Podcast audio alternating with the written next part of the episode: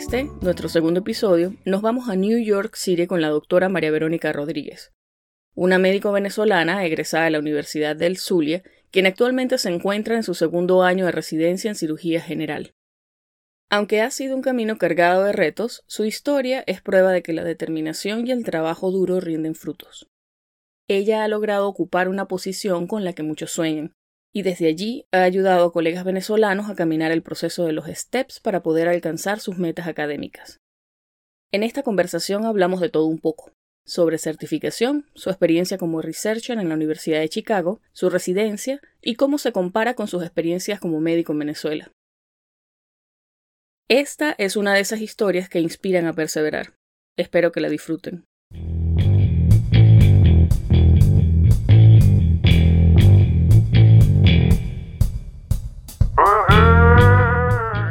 Estás escuchando Pluripotenciales, el podcast de la doctora Sheila Toro. Forma parte de una comunidad médica en la que se exalta cooperación en lugar de competencia y escucha voces auténticas que relatan historias de resiliencia, perseverancia y reinvención.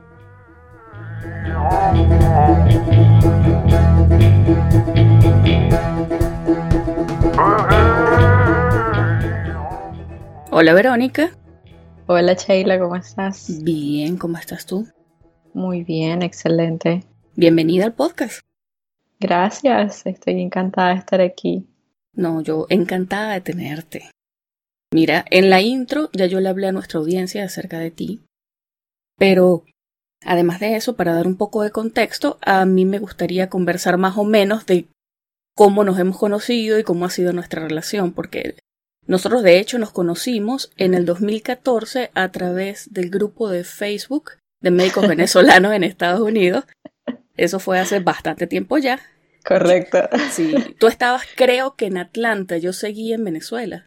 Sí, este, han pasado un par de años, eh, recuerdo muy bien que en ese entonces este, estaba en Atlanta. Mira qué tanto hemos recorrido. Sí, de hecho, tú fuiste quien me puso en contacto a mí con el DSO de Kaplan, que fue eh, la persona que me ayudó con todos estos trámites de la visa de estudiante. O sea que tú tienes mucho que ver con cómo yo llegué a estar aquí. sí. Cómo gira el mundo, así es. Sí. Este, ya luego me acuerdo que nos conocimos en persona en un evento de networking de Kaplan que fue en Chicago. Y me acuerdo en particular que tú me dijiste que estabas súper centrada y lo que querías era hacer cirugía pediátrica. Sí, te, te, acuerdas muy bien de todo eso. Sí, bueno, es que es algo bien particular porque el grueso de la gente que está recorriendo este camino está quizás un poquito más abierta con respecto a qué tipo de residencia quiere hacer porque entiende que las especialidades quirúrgicas son particularmente competitivas acá.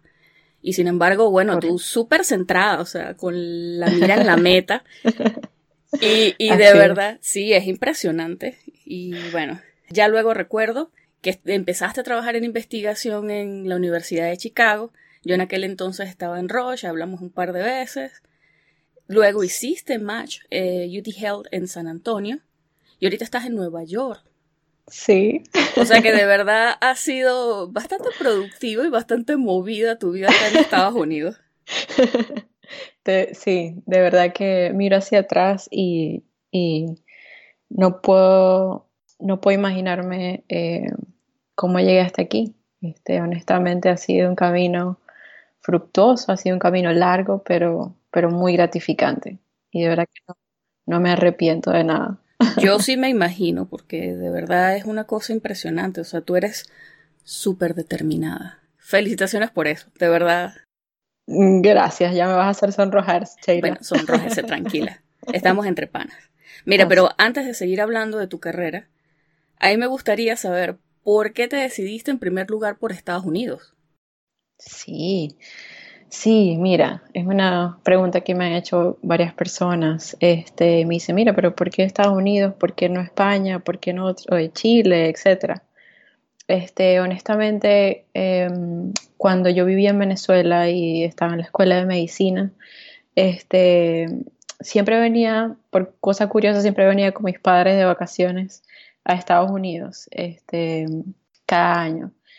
Y desde entonces me atrajo la idea de, pensar en un futuro en venirme a un país em, fuera de Venezuela, una cultura diferente, un ambiente diferente, una tecnología totalmente diferente para poder entrenarme. En aquel momento siempre con miras a regresar, a regresar y traer todo lo que había aprendido afuera a mi país. Sí, que creo que es más o menos la idea general que todos teníamos hasta cierto punto. Y creo que era, de hecho, lo común, que la gente salía de Venezuela, se especializaba afuera y luego, y luego eso lo equipaba con una visión bien diferente cuando llegaba a establecer su práctica en Venezuela, de vuelta, que era como lo común. Así es. Y, honestamente al principio no fue fácil este, tomar la decisión de venir para acá. Eh, te cuento que yo ni siquiera sabía hablar bien inglés. Bueno, eh, sí, yo, yo, al menos tú estabas clara. Yo llegué creyendo que mi inglés de películas y de sobrevivir por ahí en uno que otro viaje iba a ser suficiente para estudiar y me llevé, bueno, un estrellón me contra una pared. No, no, te cuento que fue básicamente este, la misma historia. Eh, yo aprendí más que todo inglés, uno eh, en casa ya en Venezuela. Eh, viendo series, viendo cualquier cantidad de cosas y así como tú, yo decía, bueno, yo con esto tengo mis herramientas para venir a este país y, y hacer oh, mi inocencia. Éramos ingenuas. Así es. Entonces, eh, bueno, tomé esa decisión, me vine para acá y justo con los videos de entrenamiento médico de hacer el curso por tanto tiempo, me, como me empapó en el, como te digo, la, la parte médica, la parte médica del inglés. Sí, es que es algo cosa bien diferente al, al inglés de a pie que, que, tú puedes, no sé, hablar para tomarte un cafecito. Exactamente. Para no morirte de hambre. sí, ahora que lo mencionas, hablas de los videos y la preparación. La preparación para la certificación de ECFMG es ardua, es dolorosa, pero de nuevo, tú claramente eres una persona súper determinada. Y bueno, antes de seguir con eso, quisiera explicar que ECFMG es una organización non-profit que es la que se encarga de certificar a los médicos extranjeros que vienen a entrenar a Estados Unidos. Digamos que es el que dice, sí, esta persona es competente para participar en un concurso de posgrados y para ejercer como médico y seguir entrenando acá. Para poder tener la certificación, necesitas tener como mínimo Step 1 Step 2 y que y Step es. O sea, creo que eso es lo que necesitas como IMG mínimo para poder participar al match, que es el concurso de posgrado. Correcto. Ok. Es una historia bien diferente a la que estamos acostumbrados en Latinoamérica. Sí, es que este, solamente describir el proceso ya por sí es, extenuante y complicado. Yo tengo mucho tiempo tratando de explicarle a mi familia y mi familia todavía, bueno, ellos tienen... Exacto. Sí, es súper confuso también. Pero bueno, ¿cómo fue esa experiencia durante tu preparación para aplicar al match? Este, honestamente, em, yo pasé, he pasado a través de varias etapas para llegar a donde estoy ahorita, entre eso la aplicación del match y entre otras cosas para poder obtener el, puesto de residencia. Mira, el, proceso es un poco engorroso, pero honestamente es totalmente posible. Eh, lo que hay es que informarse bien. Al principio de mi preparación yo estaba muy... Eh, muy desorientada, honestamente. Las personas me decían, no, mira, sí que es fácil, este, no hay ningún problema, solamente aplicas y listo. Pero la realidad del hecho es que no, está, no fue tanto así. Sí, entiendo, uno no, e, es que no es fácil, ¿sabes? Explicar todos los detalles, los... Tantos detalles, tantos pasos. Sí, hasta que de hecho tú básicamente te das cuenta porque estás ahí. Porque estás ahí. Entonces, mucho de eso me motivó y tú tal vez fuiste parte y, eh, fuiste testigo de eso. Me motivó a, abrir un, grupo de conversación en nuestro grupo de Facebook aquí en Estados Unidos y empecé a ofrecer ciertas asesorías a todo aquel que me pudiese contactar, bien sea de afuera de Latinoamérica más que todo, eh, porque sé que estamos desinformados. Y es impresionante, o sea, que de hecho tengas la disposición de hacerlo y compartir tu conocimiento porque no es común, o sea, el grueso de las personas están centradas en su propio proceso y, en fin, que tienes un corazón grande. Ay, gracias. No, de verdad que, de verdad que fue muy gratificante. He conocido millones de personas en el camino. Em, usualmente empezó como, mira, sí, como no, escríbeme por Facebook y conversamos al respecto. Te explico los pasos o que ciertas preguntas que puedas tener. Y de ahí pasó a conversamos en WhatsApp, eh, mensaje de voz, te explico cómo consigues un proceso de investigación, cómo consigues un observership, mira que tuve este score, que mira que ya tengo el posgrado, de verdad que ha sido muy gratificante. Este, monté unos videos en Facebook. Quien quiera buscarlos, ¿cómo los puede encontrar? Primero tienes que ser parte del grupo de médicos venezolanos de los Estados Unidos en Facebook y eh, buscas en la parte de la sección de videos. Eh, ahí está, eh, puedes encontrarlo dentro de los videos grabados sobre mi nombre, María Verónica. y hablo aproximadamente como una hora, una hora y algo de todos los pasos de, los steps. Pero volviendo a eso, los steps o los USMLE o el proceso en general para entrar a un posgrado de residencia aquí en Estados Unidos, tienes que, como dijiste Sheila, tienes, tiene, uno tiene que certificarse primero y el objetivo de eso es hacer tu step 1, el step 2 si es, que es la parte clínica, y el step 2 CK, que es la parte de conocimiento en examen escrito, de todas tus eh, como clínicas básicas. Este, una vez que tengas tú ese certificado, em, necesitas otras cosas, porque esa es la cuestión de aquí de, las residencias de Estados Unidos. Sí, bueno, por eso dije el mínimo, mínimo necesario. Entonces, eh, es necesario usualmente tres cartas de recomendación de médicos americanos usualmente, y esas cartas hay muchas maneras de que las puedas obtener bien sea eh, haciendo un, lo que se llama famoso observership o shadowing aquí en Estados Unidos, que quiere decir que pues vas a la clínica o al hospital de algún doctor para observar su práctica médica en la especialidad de tu interés eh, por un mes, dos meses, tres meses, el tiempo que sea necesario. Y pues al final de tu rotación, si hiciste una un buen desempeño y una buena rotación, pues el doctor te escribe una carta y te dice, mira, esta persona es, está preparada, es adecuada para empezar un posgrado en esta especialidad. Sí, es algo comparable, creo yo, con quizás las pasantías que uno hacía en pregrado solo, que bueno, acá no tienes la posibilidad de, de hecho, realizar procedimientos porque hay ciertas implicaciones médico-legales. Exactamente, ese es el otro tema. Okay. Ese es el tema de, eh, estás haciendo tu observership, es solamente observar, no puedes como eh, examinar, no puedes hacer procedimientos, ya que eso generaría una serie de, procesos seguros médicos para que tú puedas involucrarte en esa relación médico-paciente. Así que como médico eh, inmigrante, médico de afuera, pues entonces tenemos que ingeniárnoslas de otro modo. Sí. Entonces, yo particularmente me di cuenta de que, ok, no puedo hacer procedimientos, no puedo demostrar mis habilidades prácticas eh, en este momento, pues hay otras maneras. Y, en esas otras maneras descubrí eh, muchas otras cosas, descubrí em, ofrecer tu ayuda, ofrecer tu, tu labor para poder hacer, por ejemplo, trabajo de investigación con esos doctores. Tú trabajaste como researcher en la Universidad de Chicago. ¿Tú tenías experiencia previa en investigación? Chica, no. Nada. Ok, sí. bueno, creo que la mayoría, la mayoría no tenemos experiencia previa porque no forma la investigación parte de nuestro PEMSUM de la universidad en Venezuela, no, no es lo común. Hay personas que sí, que hacen algo extracurricular y, y se involucran, pero no es el común denominador. ¿Cómo fue, ¿Cómo fue ese contacto que tuviste con ese lado de la medicina con el que no habías tenido contacto previamente? Mira, eh, honestamente al principio estaba sumamente nerviosa, no sabía con qué me iba a encontrar en el campo de la investigación. Sí, es que es intimidante. ¿Estaré yo preparada para esto? Este, ¿Cómo analizo yo estos, estos valores? ¿Qué importa? Averiguamos en la marcha.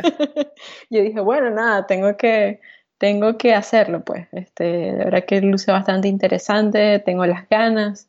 Y, y bueno, como bueno, buen venezolano, este, echarle para, para adelante, pues. Como dice mi papá, ya está montada en el burro, ahora tenéis que arrearlo. ahora hay que arrearlo. sí, es que mi papá es paisano tuyo, chama. Exacto, maracucho. Sí.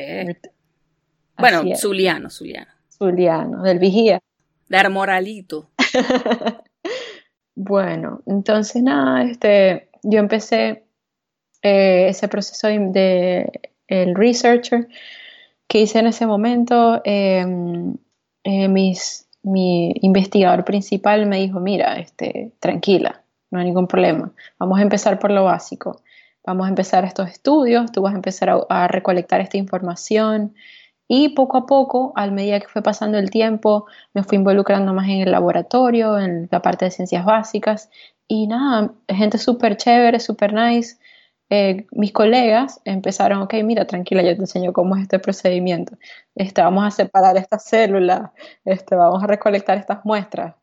Y así fue, así fue yendo, hasta que tú poco a poco te vas abriendo ese camino que no sabías que estaba allí y, vas descubriendo una cantidad de cosas que, bueno, que son bastante, bastante emocionantes para el que le, le, agrada esa, esa área.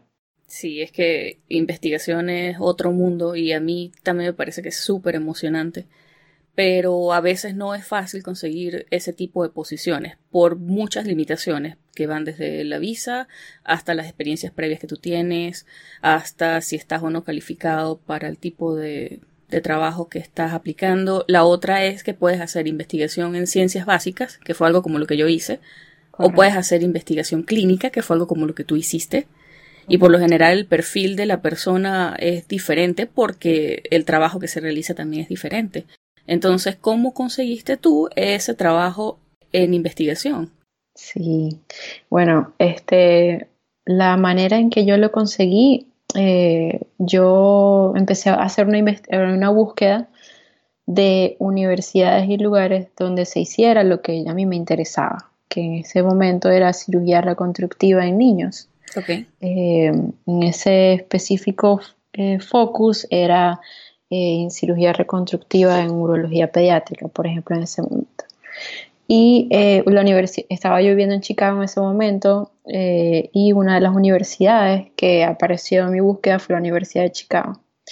Encontré este doctor que hacía cirugía mínimamente invasiva e incluso pionero, fue el primer eh, cirujano pediatra en el mundo que realizó una reconstrucción una aumentación de vejiga eh, de manera robótica y me pareció sumamente eh, fascinante. Sí, es que es tremenda oportunidad. Sí, y ver, uno, o sea, todo inocente y toda la cosa, yo, yo me, atreví a escribirle, pues le envié un, directamente le envié un correo electrónico con, con, con quien yo era, pues yo venía de aquí, mira, yo estoy haciendo esto, este es mi, este es mi meta. Y así, pues así es como me labré esa oportunidad.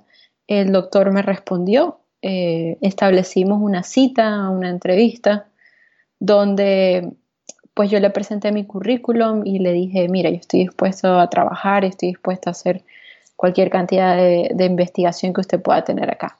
Y así fue como se labró esa, se abrió esa puerta. Eh, el doctor me dijo, bueno, mira, el único requisito que te voy a pedir es que termines, te termines de certificar y, termines tu Step 2 CK, que era lo único que me faltaba en ese momento.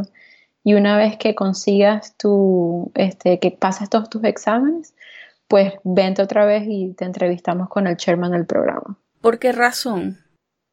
Yo creo que el, el, la razón detrás de todo esto fue, uno, él veía más allá. Él obviamente se dio cuenta que yo también buscaba entrar a un posgrado de residencia en el futuro.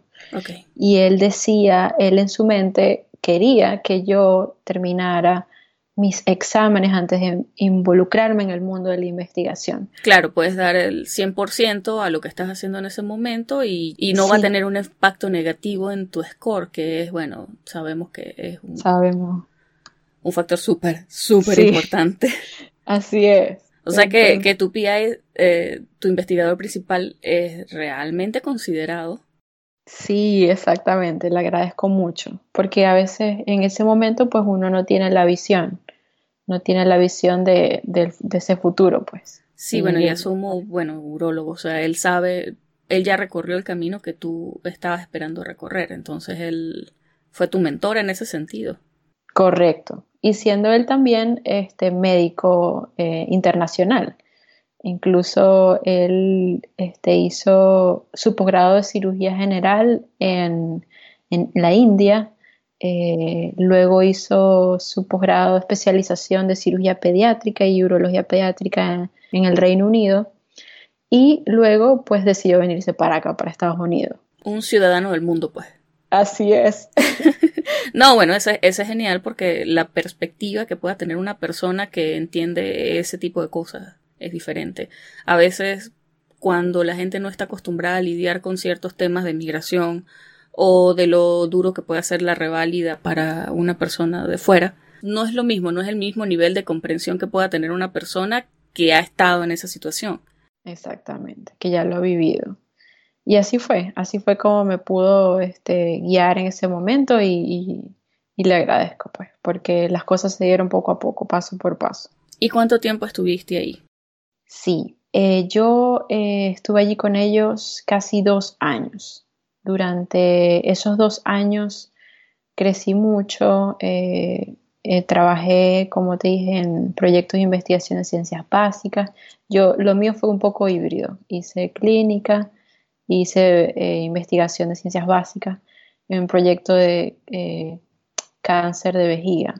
Muy, muy, muy, muy interesante que espero algún día volver a retomar. Eh, en el futuro. Pero todo ese proceso me llevó um, a lo que es la preparación de un, proyecto desde las, partes más básicas, que es la preparación del IRB, que es enviar la solicitud o tu petición de tu trabajo a un, eh, a un board o a un consejo de, de, personas que revisan cuidadosamente, paso por paso, lo que tú estás proponiendo y, básicamente desde ese punto hasta haber eh, realizado el proyecto. Eh, estamos hablando de algo como un grant, o sea, estamos hablando de, dinero o estamos hablando de más bien como la junta editorial de una, de una revista o de qué estamos hablando, que es IRB. Exacto. Este, cada institución tiene un, eh, un consorcio de personas que se encargan de revisar todos los proyectos que uno desearía eh, publicar o llevar a cabo. Si tu proyecto eh, no es aprobado por ese conjunto de personas eh, que tienen una institución antes de, poder realizarlo, pues no lo puedes llevar a cabo. Es llamado el IRB o Institutional Board Review. Y tú este, tienes una serie de requisitos en donde tú haces como tu propuesta. Y al terminar esa propuesta, pues la envías a ellos, tarda un par de semanas y ellos deciden si, si es aprobado o no es aprobado. Eso es dentro de la universidad. Eso es dentro de la universidad. Y cada universidad, cada institución tiene su propio IRB. Es, bien eh, rígido ese proceso. Y una vez pues terminado esa parte, si ellos te dan como que el visto bueno, entonces tú puedes continuar y desarrollar tu proyecto, que bien sea puede ser desde recolección de datos, desde mirar hacia atrás retrospectivamente una serie de, información de pacientes en el sistema médico aquí en Estados Unidos, eh, o puede ser bien recolectando muestras, analizándolas y, estudiando todas esas cosas. Okay. Y eso fue pues parte de lo que hice y, al final eh, recoger todos esos frutos que viene ya la parte donde presentas tus, tus resultados, eh, seas cuales sean, los introduces a, alguna asociación médica, eh, conferencias que se puedan presentar a nivel nacional o internacional, presentas esos proyectos, lo cual fue súper, demasiado, estaba demasiado nerviosa. Sí, es que me imagino, em, no es para menos. Imagínate uno ahí toda criollita, eh, el inglés no es mi primer eh, idioma y, nada, pararse ahí enfrente de todas esas personas que, son expertas en el tema no fue nada fácil. Sí, puede ser bien intimidante, pero de nuevo, o sea, tú...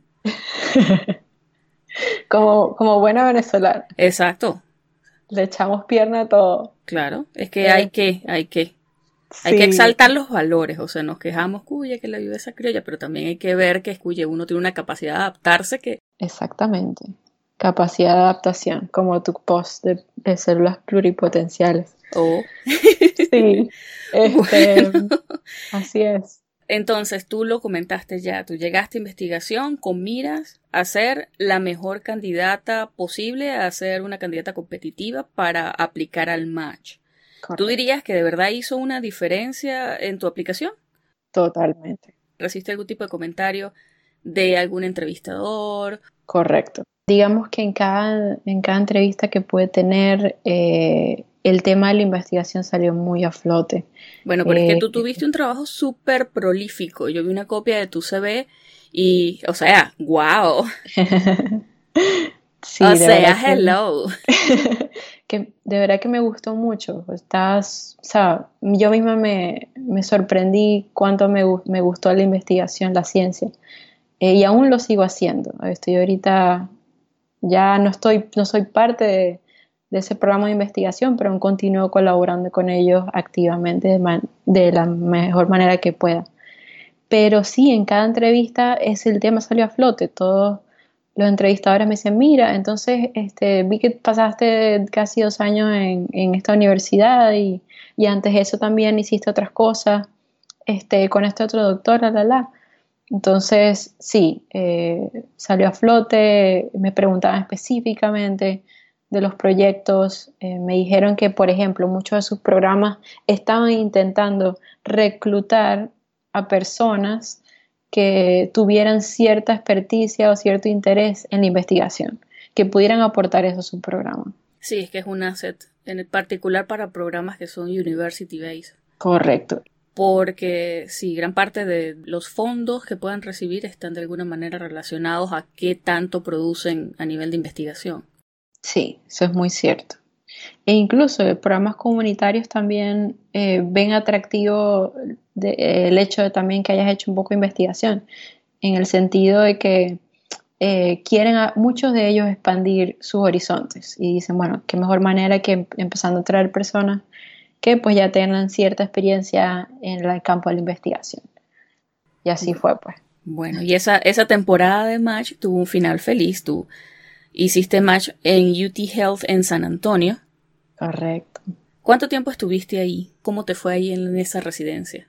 Sí, este, ahí pasé un año, fue mi primer año de posgrado de cirugía general. Eh, fue un, en cualquier año de internado es, es, una montaña rusa de emociones. este, donde la, vida de los médicos, creo, en general. Sobre todo en las especialidades quirúrgicas que tienden a ser demandantes, bueno, desde el punto de vista de tiempo, de... Exacto. Todos sabemos fue, bueno, fue sumamente eh, gratificante eh, la cantidad de, gente que conoces, de tus compañeros, los grupos que haces, eh, las relaciones que formas con tus pacientes y tus compañeros es una cosa, mira, invaluable y que te llevas para toda la vida. Ese primer año nunca se olvida. las primeras experiencias, cuando un paciente eh, se te pone mal en el piso y estás solo en el medio de la noche, dos de la mañana y no está tu chief y tienes que resolver. Entonces, eh, muchas, muchos retos, muchos retos eh, que pasé pues y, no me arrepiento. gané, siento que gané mucho más de lo que pude haber perdido por miedos o por cualquier cosa. y nada, fue sumamente gratificante. Estoy muy agradecida con la, Universidad de Texas, de, verdad que sí. Sin embargo, ahorita estás en Nueva York, en Lincoln Medical Center, me dijiste. Sí, aquí eh, ahorita estoy viviendo en Nueva York, estoy haciendo mi segundo año de la carrera de cirugía general, este, como PGY2, este, ha sido una experiencia totalmente distinta porque este es un programa es un Level 1 Trauma Center, lo cual quiere decir que es un que es divertido. Bien movido. Divertido de acuerdo a mis estándares. Correcto. Tú sabes de lo que hablamos, porque te gusta bastante trauma. A mí me gusta la gente. Ay, Dios mío. Ay, Dios mío. O sea, es, pobrecitos los pacientes, pero para, para alguien con una vena sádica como la mía, los pacientes de trauma son una super oportunidad para aprender.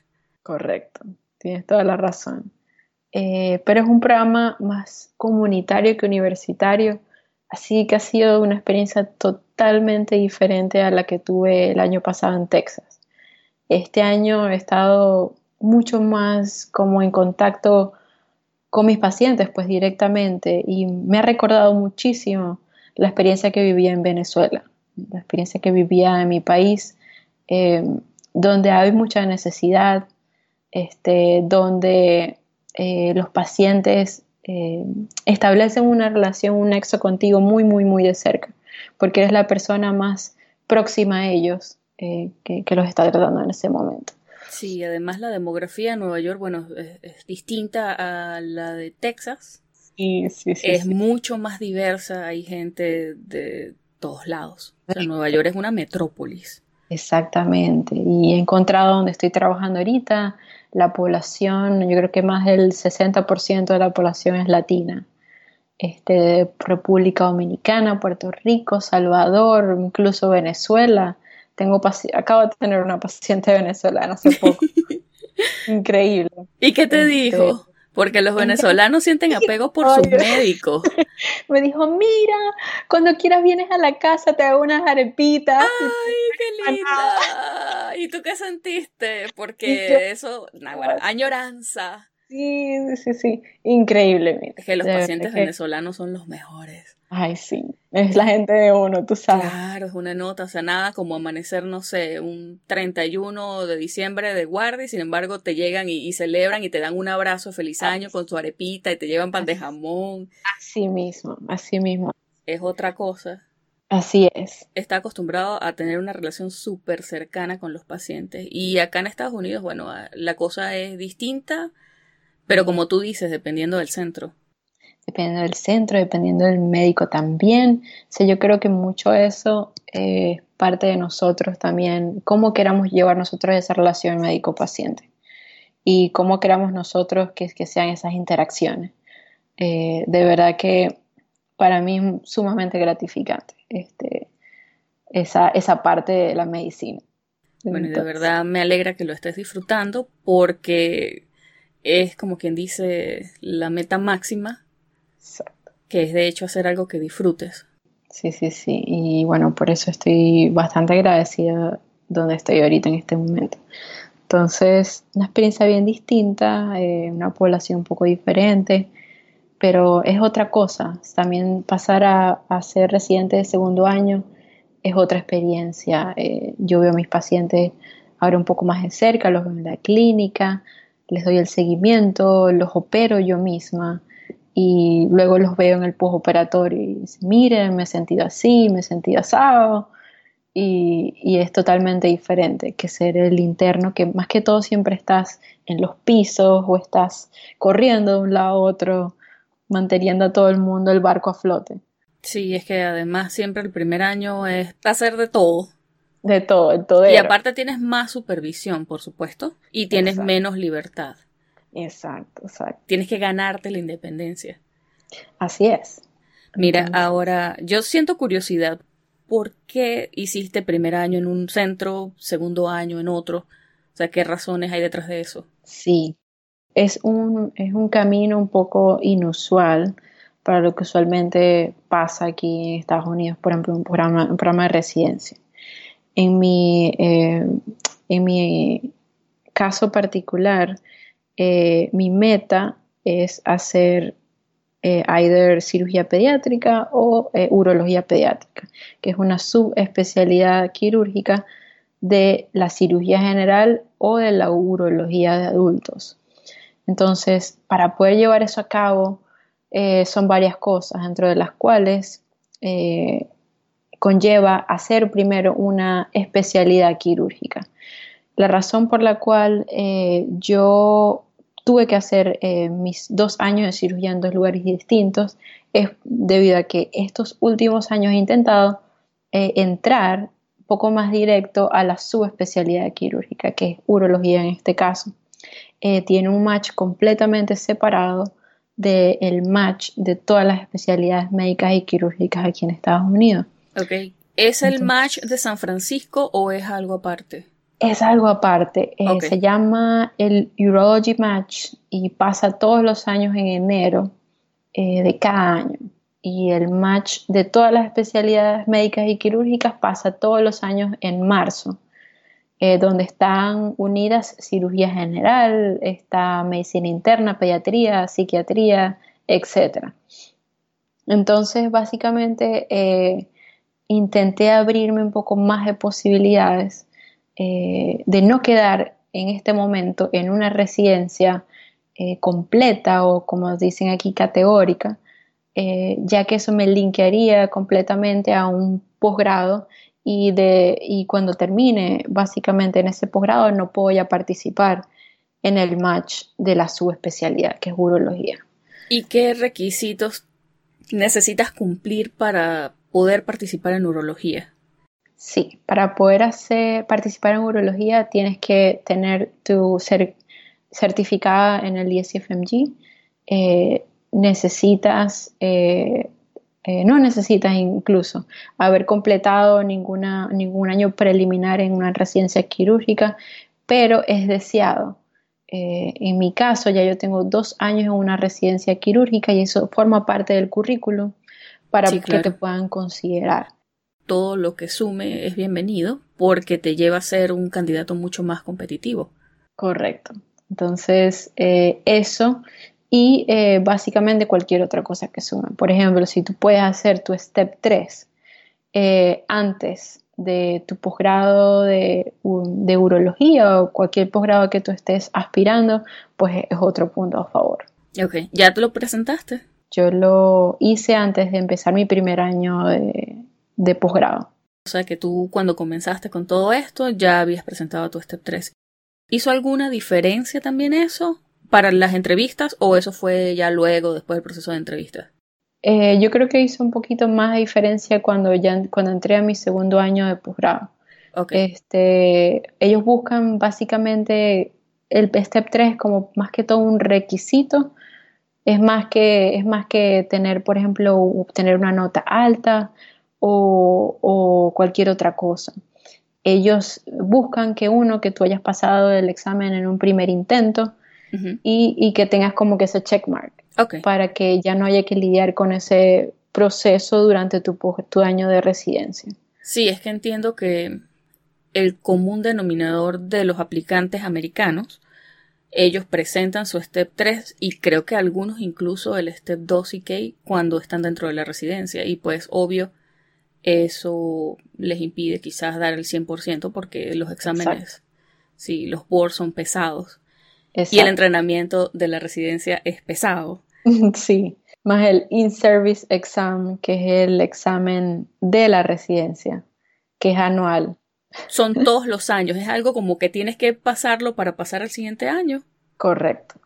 Tienes que salir muy bien en el examen eh, cada año y este, tienes que estar por arriba de cierto percentil, usualmente es el percentil 30 a 60 eh, todos los años para que puedas seguir con la continuidad de tu posgrado.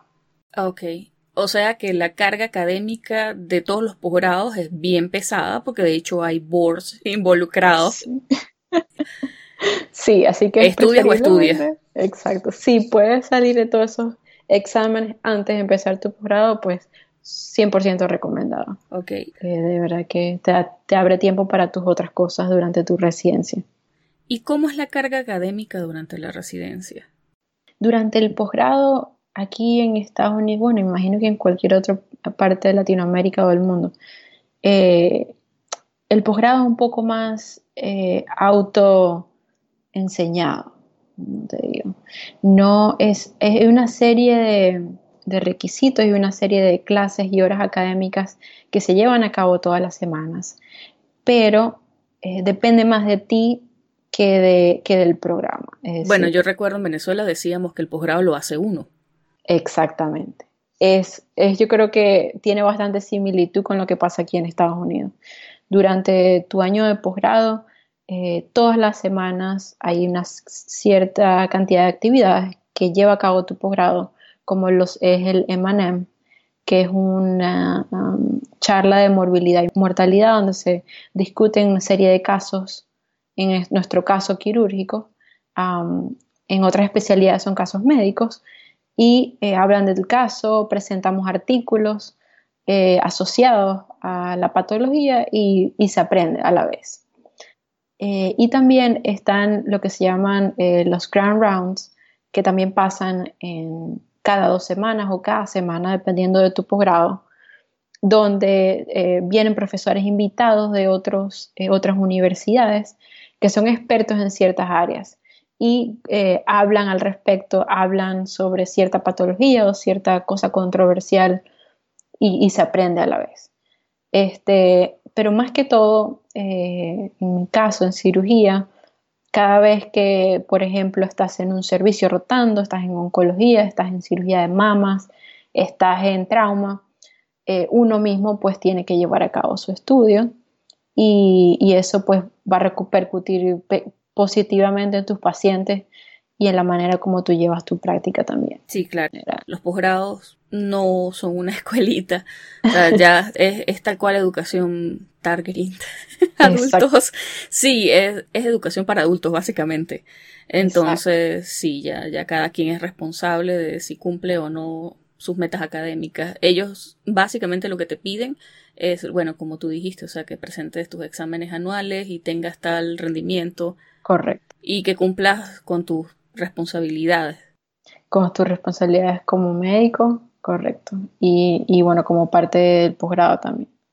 Y después de todas estas distintas experiencias que tú has tenido como médico en Estados Unidos, ya estás súper capacitada para darme tu opinión informada acerca de diferencias y similitudes entre ejercer en Venezuela y en Estados Unidos. Wow, tremenda pregunta. Eh, Sí, hay muchas, hay muchas similitudes y muchas diferencias también abismales en este momento debido a la, la crisis está sufriendo nuestro país en este momento. Y eso pues lo vemos, sobre todo en nuestra generación que yo tuve la oportunidad de ejercer en Venezuela, eh, uno durante mi carrera y segundo al final de mi carrera que estuve un año allá. Pero veo mucha eh, diferencia en el trato hacia el paciente. Y eso me lo dicen desde mis pacientes hasta mis colegas médicos que se vuelven pacientes aquí en Estados Unidos, como uno mismo, pues que lo nota. Eh, siento que, que la interacción médico-paciente uno es muy, es muy, eh, es muy lábil, pasa muy rápido. Eh, y no se profundiza, eh, solo llega a, la superficie del problema que tiene el paciente y la resolución del mismo en, el momento. Sí, es que bueno, hay muchas limitantes. Hay limitantes económicas y bueno, el sistema de salud aquí. Sistema, sí. No, el sistema de salud aquí es un tema aparte. Funciona a través de seguros y tengo entendido que las mismas compañías de seguro ponen limitantes en el tiempo que puede el médico pasar con el paciente. Aparte, por supuesto, de las limitaciones que pone el hospital, que te dice tienes X cantidad de pacientes, así que tienes X cantidad de minutos para atender a cada uno. Un poquito más si son primera consulta, un poquito menos si son Exactamente. Eh, seguimiento. Todo eso está arreglado en pro de favorecer la eficiencia, pero eh, uno está acostumbrado echa cuentas con los pacientes. Nosotros somos muy cuenteros. Exactamente. Es forma de estrechar lazos. Es una forma de estrechar lazos. Y, y siento, Sheila, yo siento que hace la diferencia. Yo siento totalmente que hace la diferencia, uno, en la recuperación de mis pacientes, dos, en la manera en cómo ellos te ven a ti, pues, te ven como alguien que pueden confiar, básicamente. Este, cuando yo veo a mis pacientes en el pasillo que vienen a la consulta y me ven, mira, este, no, mire que ahí está la doctora Rodríguez, que, que, no, que ella fue la que me vio y, me, necesito, necesito decirle algo. dice mi no, mira, pero yo la estoy viendo, tranquila, no hay problema. Entonces, eh, esa es una diferencia, es una diferencia que, veo. Pues. Siento que eh, eh, otra gran diferencia es la o sea, obviamente la cantidad de recursos que hay en este país es una, es una locura. Punto a favor de eh, Estados Unidos. Punto a favor en ciertas áreas, exacto. Sí, en cuanto a avances, medicamentos, eh, una cantidad de cosas que yo veía en los libros cuando yo estudiaba en, Venezuela y decía, Dios mío, eh, infliximab, que, yo le pueda, esta terapia alguna vez a alguno de mis pacientes, o sea, jamás. Y, aquí pues se los dan como agua, ¿me entiendes? Y, es increíble ver cómo, cómo esas cosas que uno ve en ciencia, plasmadas en cualquier cantidad de libros o, lo que sea, artículos, y aquí pues se llevan a cabo, se llevan a cabo el tratamiento efectivo de, todas esas patologías. Tratamientos y exámenes de laboratorio. Exámenes, mira. Sí, hacen de rutina cosas como hacer mapeos genéticos. Correcto. Una cosa que me, que me asombró mucho, todavía me la recuerdo, estaba en primer año, haciendo mi primer año de cirugía en Texas, y uno de mis pacientes lo admitimos, le estamos dando eh, profilaxis para eh, trombosis venosa profunda con eh, heparina y todo el asunto, como cualquier estándar en todos nuestros pacientes. Y bueno, un día a otro sus plaquetas bajaron más allá del 50% de manera brusca. Oh, pregunta de examen. Pregunta de examen inmediatamente, obviamente, todos aquí, ay, ¿y ahora qué hacemos? O sea, vamos a pedir el panel. ¿Cómo es eso? O sea, hay un panel, está el, el Heparin-Induced Thrombocytopenia, el HEAT panel, se envía, toma una muestra, se envía e inmediatamente al par de horas tienes la respuesta. Si, si el paciente te dice una respuesta adversa a la heparina y, lo pusimos, llevamos a la farmacia. Mira, ay, ¿cuál es la alternativa? Bueno, tenemos el argatroban y lo empezamos. Una, una locura. Ese, ese es mi, mayor sueño. Imaginaba yo que, se podía pasar así, pues. Eso es lo que quiere uno para los pacientes de uno en Venezuela. Así es. Ese es el, el sueño. Sí, porque es lo que uno le decía el deber ser Exactamente. Es medicina basada en la evidencia y es súper... Claro que sí. Es súper gratificante poderlo hacer. O sea, tener cómo, que es algo que tú sabes que tienes que hacer y no está la limitación del no hay. Exactamente. Tienes toda la razón. Y ese es el sueño, pues es el sueño de algún día eh, en Latinoamérica podemos contar con todas estas cosas, eh, de un modo u otro. Es frustrante porque la tecnología la hay y es de dominio público, sin embargo, pues, bueno, pues, las limitaciones son otras. Así es, exactamente. Que son una cuerda de mamarrachos tomando decisiones que debería tomar gente calificada. Correcto. En fin, no has mencionado tener familia acá en los Estados Unidos, lo que me hace pensar que quizás tu familia toda está en Venezuela. Correcto. ¿Tú contemplarías, de hecho, si la situación cambiara, regresar a Venezuela a trabajar allá como cirujano después que termines tu entrenamiento? Mira, esa pregunta me la he hecho muchas veces eh, y, he pensado, siempre he tenido una meta. Este, desde que me vine a este país, eh, siempre imaginé que si yo llegase a, entrenarme aquí como eh, bien sea cirujano pediatra o urologo pediatra en este país, que es la meta, el primer paso para volver a, atraer todas esas cosas a Venezuela es establecer un puente y ese es mi sueño. Mi sueño es poder hacer un puente académico o de recursos este, desde este país hacia Venezuela, que es mi país. Eh, y en el futuro pues serán otros lugares con mayores deficiencias.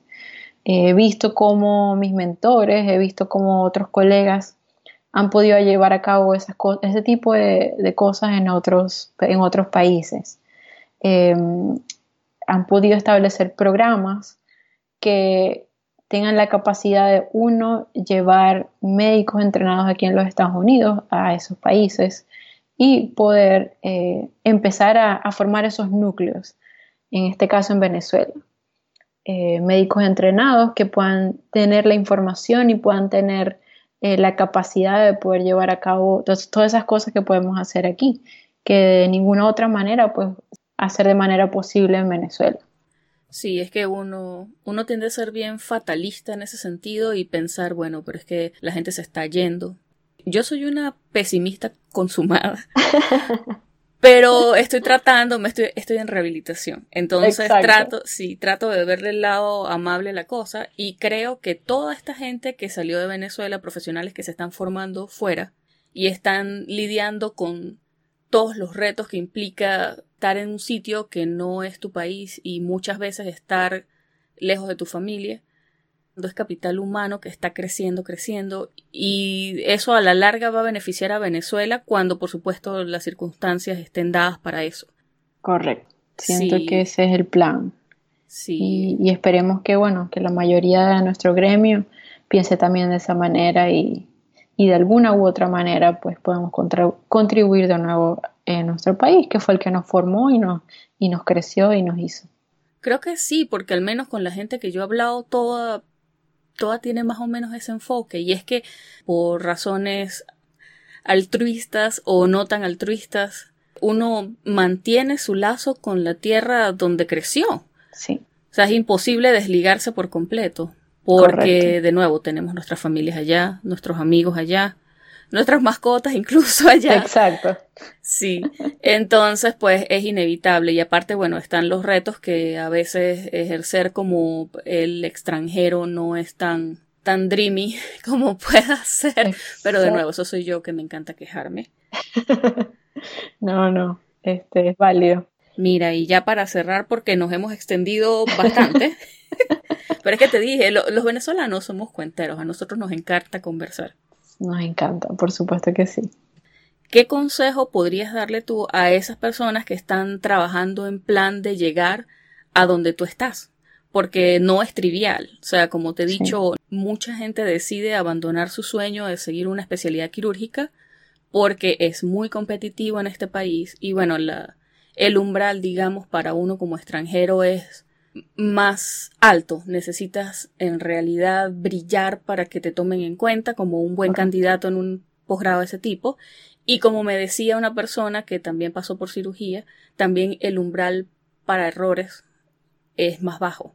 Correcto, así es. Entonces, ¿qué consejo tendrías tú para quienes estén pensando en eso, en perseguir una especialidad quirúrgica acá? Yo creo que el mayor consejo que les puedo dar es nunca desistir eh, de tus sueños. Eh, eso es algo que, he aprendido durante el camino. Eh, otra de las realidades que me he encontrado es que usualmente como médicos, como, como cualquier persona en formación, siempre estamos acostumbrados a ganar. Y creo que para ganar siempre tenemos que, que enfrentarnos al, al rechazo o al fracaso siento que por cada fracaso que he tenido, este, he ganado muchísimo. Y cualquier persona que llegue a tener este, éxito en la vida, bien sea personal, bien sea profesional, este, tiene que, pasar por muchas etapas. Entonces, durante el camino, muchas personas eh, en altos rangos, mucho más allá que yo, me han dicho, mira, esto es imposible que tú puedas llegar a lograr eh, Tú no sabes con quién estás hablando. Exacto. Imposible es nada. Exacto, es ahí cuando tú pues te, te agarras de coraje y colocas todo estas, este potencial que tú tienes en trabajar, en trabajar y, ser resiliente y, ser perseverante. No hay nada más fuerte que, que perseverar, eh, bien sea cual sea tu, tu meta o, tu punto de vista. Eh. Qué bien escucharte decir eso, porque bueno, como sabemos, es una rareza la gente que de hecho llega a una posición como la que estás tú. Eh, a veces el mensaje que tenemos es distinto. Es, mira, es difícil, quizás deberías reajustar tus expectativas. Creo que es el grueso del mensaje que recibimos. Sí, sí. Además de, lo que tú comentas, yo quisiera agregar que creo que es súper importante establecer una red de apoyo y creo que en eso podemos trabajar mucho en la comunidad médica venezolana. Estamos, bueno, conociéndonos, estamos de alguna manera ayudándonos unos a otros. Esta iniciativa que tú has tenido de, de hacer básicamente mentorías acerca del proceso de los STEPS en el grupo de médicos venezolanos en los Estados Unidos en Facebook es de verdad súper celebrable. Sí, es, es como un grupo, no es un grupo establecido, es como algo informal, eh, pero todas las personas que quieran me solamente se comunican conmigo a través de un mensaje privado en Facebook y yo les respondo eh, cualquier cantidad de dudas que puedan tener. recientemente, la semana pasada, me contactó un cirujano general formal, la Universidad Central de Venezuela. Me dijo, estoy en mi proceso, acabo de terminar todos mis exámenes, cuéntame qué podemos hacer. Entonces, todavía continúo en eso. Cualquier persona que esté necesitada de información eh, puede con mucho gusto contactarme. Bueno, Verónica, de verdad, muchísimas gracias por animarte a participar y compartir tu experiencia, que es súper valiosa. Encantada, encantada y te agradezco muchísimo la invitación. Espero que podamos llegar a, muchos jóvenes en formación y, poder motivarlos a continuar en este camino. Estoy seguro que los vas a motivar. A mí ya tú me motivas, yo te lo he dicho. Está bien. Eres mi ídolo. Igualmente. Pa'lante. Y todo el éxito del mundo, de verdad que cumplas todas tus metas. Estoy segura que lo vas a lograr, de verdad, no tengo ninguna duda. Gracias. Amén. Bueno, muchísimas gracias y seguimos en contacto. Ok, chao.